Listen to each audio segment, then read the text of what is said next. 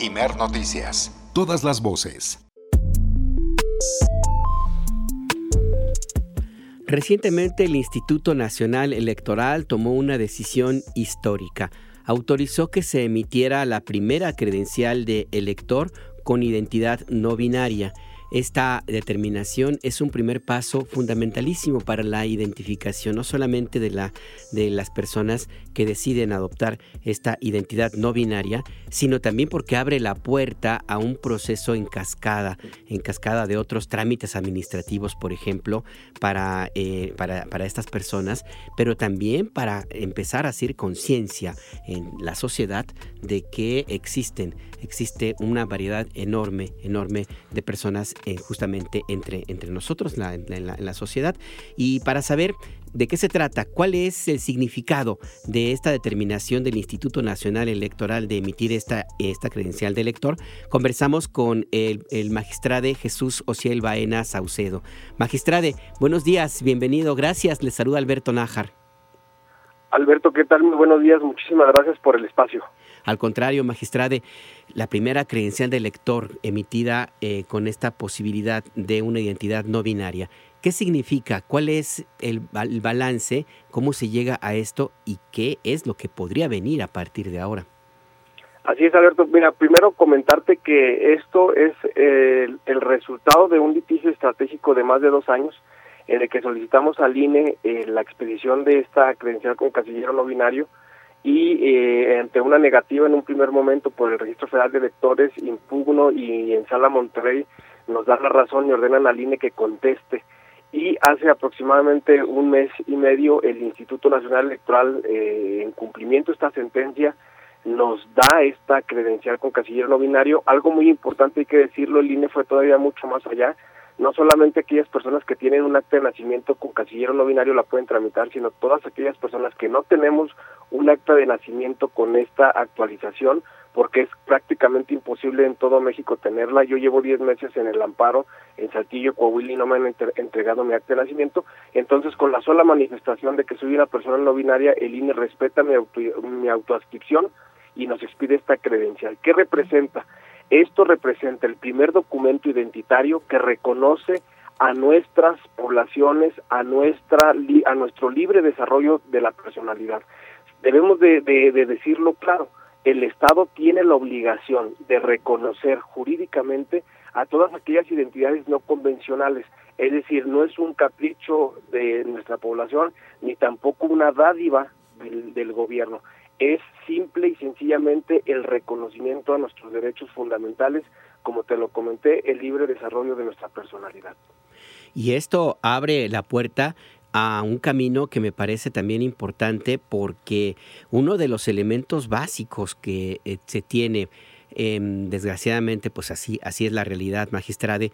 Si uno no tiene identificación, legalmente no existe. Y esa, esta, esta, esta, esto que le, que le comento, pues tiene consecuencias en, pienso, por ejemplo, el acceso a los servicios de salud, el acceso a una pensión, a un empleo, a una educación. ¿Esto, esta determinación del INE puede ayudar en ese sentido? Por supuesto, porque vamos abriendo brecha, vamos abriendo la posibilidad de que las instituciones rompan el paradigma binario, rompan el, la heteronorma y que se diga a través del reconocimiento institucionalizado que las personas LGBT existimos, que estamos presentes, que la diversidad sexual no solamente es binaria, sino que vemos otras expresiones, otras identidades eh, eh, no convencionales. Yo creo que esto es un paso sumamente grande porque es el, el ejemplo para que las demás instituciones vayan adecuando su normatividad. En el caso de los estados que no tienen reconocimiento a las identidades trans, ni mucho menos a las no binarias, pues ahí tienen el llamado de que esto ya está siendo una realidad en México y la obligación de legislar en esta materia para que se nos dé este documento de identidad, aparte de la credencial, el acta de nacimiento, porque como bien lo señalas, son derechos llave para abrir otros derechos como el de acceso a la salud, como el, el derecho a una vida digna, al trabajo, y es que y esto es tan simple como permitir que mi identidad sea reconocida legalmente. Ahora, esta em, determinación de emitir esta primera credencial de elector a, usted, magistrade, ¿es personal o ya es una norma para que cualquiera pueda eh, pedir justamente este tipo de credenciales y qué es lo que hay que hacer? Es general, es general porque este, este litigio fue un litigio estratégico y al reconocerme a ese derecho a mí como persona en individual, se dio la oportunidad de que no solamente tuviera efectos hacia mí, sino como se dice en derecho, erga omnes, es decir, efectos para todas las personas que así lo requieran. Incluso el día eh, de antier que me fue entregada la primera credencial, lo hice en conjunto con otras cuatro, cuatro compañeros de Aguascalientes que también son personas no binarias y recogimos la credencial. Eh, esto es importante decirlo, es un trámite normal de llevar tus tres documentos básicos, acta de nacimiento, comprobante de domicilio y una identificación con fotografía y firma, todo en original y en ese momento los escanean y te regresan tus documentos y aproximadamente en 5 a, a 10 días te entregan tu credencial. Eh, es decir, solamente pedirlo ya y manifestarlo, que tiene que ser de esa manera. Así es. Ahora, hay algo que también eh, es importante em, que, nos, que nos gustaría que nos comentara el doctor Jesús Social Baena Sauceda. Usted es el, primer magistrado electoral en América Latina. ¿Cómo se llegó a eso? ¿Qué significa? Y sobre todo también para tratar de entender, porque nuestra audiencia es muy, muy amplia, ¿qué es, qué es ser una persona no binaria en un país como México con estas características de pronto tan violentas, pero también tan inclusivas de, también en algunas zonas? Así es, mira, las personas no binarias somos, somos aquellas que no nos identificamos como hombre ni como mujer. Yo en mi infancia me sentí una persona, eh, me, sentía una mujer en mi niñez, pero debido a la discriminación y al reproche y al rechazo social incluso de mi familia, pues tuve que construir una apariencia muy masculina. Eso lo hice desde segundo de secundaria hasta apenas hace cuatro años. Cuando conozco la identidad no binaria, cuando yo eh, eh, eh, presento una demanda hacia el Senado por una convocatoria exclusiva para mujeres, pues cuestioné esta, esta determinación. Justamente en un estudio jurídico me, me percato y transito en una identidad no binaria porque digo, a ver, no me siento hombre, pero tampoco me siento mujer como cuando era, era niña y me cuestiono y, justamente eso es lo que lo que significa la identidad no binaria. Yo hoy no me interesa parecer hombre, no me interesa parecer mujer, yo no me asumo hombre, tampoco me asumo mujer, no quiero hacerme intervenciones en mi cuerpo, pero tampoco quiero el estereotipo tradicional dicotómico de hombre y de mujer, esas somos las personas no binarias. Entonces, cuando llego a la magistratura, yo llego con una identidad no binaria y asumo esa responsabilidad, pero también va aparejada con mi, mi, derecho humano al libre desarrollo de mi personalidad y también a mi identidad de género y por supuesto mi expresión de género. Esto incomoda, ¿por qué? Porque no es común ver a una magistratura que llegue en falda y con saco. Esto incomoda porque rompe paradigma, porque no es convencional y a muchas personas pues en la ante la intolerancia pues hay reacción lamentablemente muchas de las veces negativas. Pero pues simplemente estoy siendo yo no pueden eh, obligarme a entrar en la norma de la, de la generalidad y decir tienes pena, entonces tienes que ir con traje, corbata, zapato de varón y comportarte como hombre, no, porque eso es limitar mi identidad, eso es limitar mi, mi expresión, eso es limitar mi libre desarrollo de la personalidad.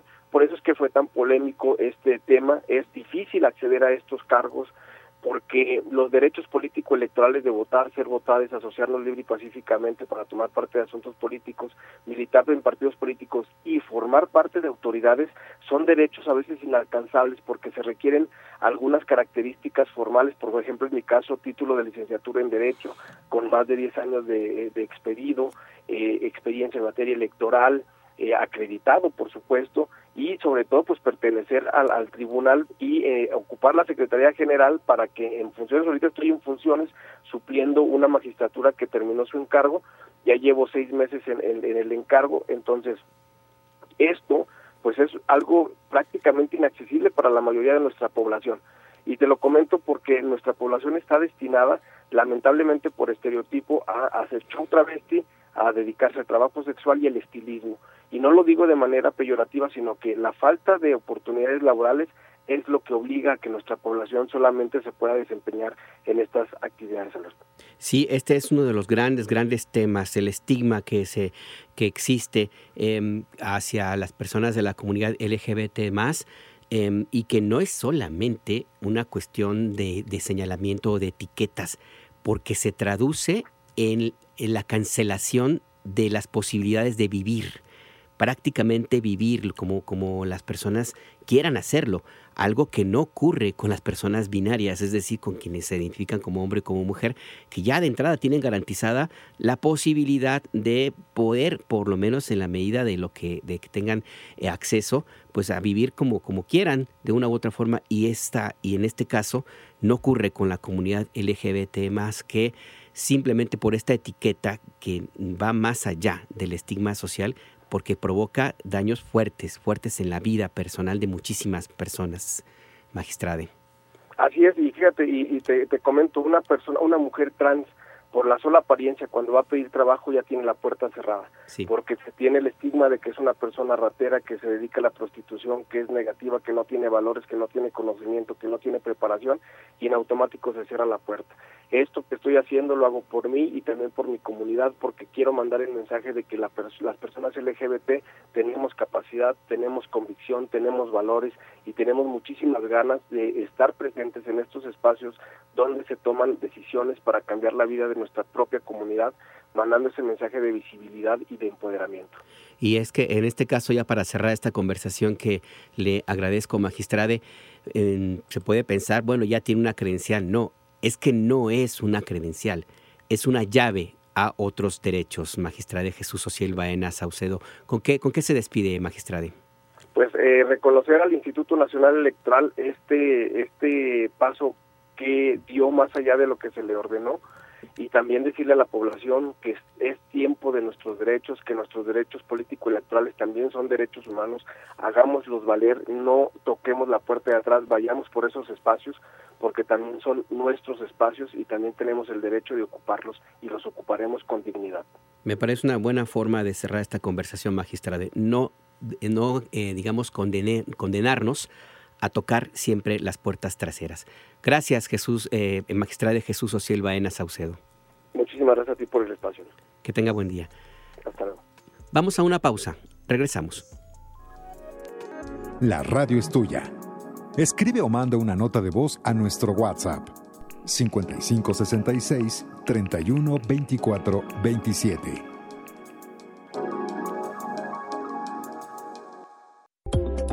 Noticias. Información que amplía tu espectro.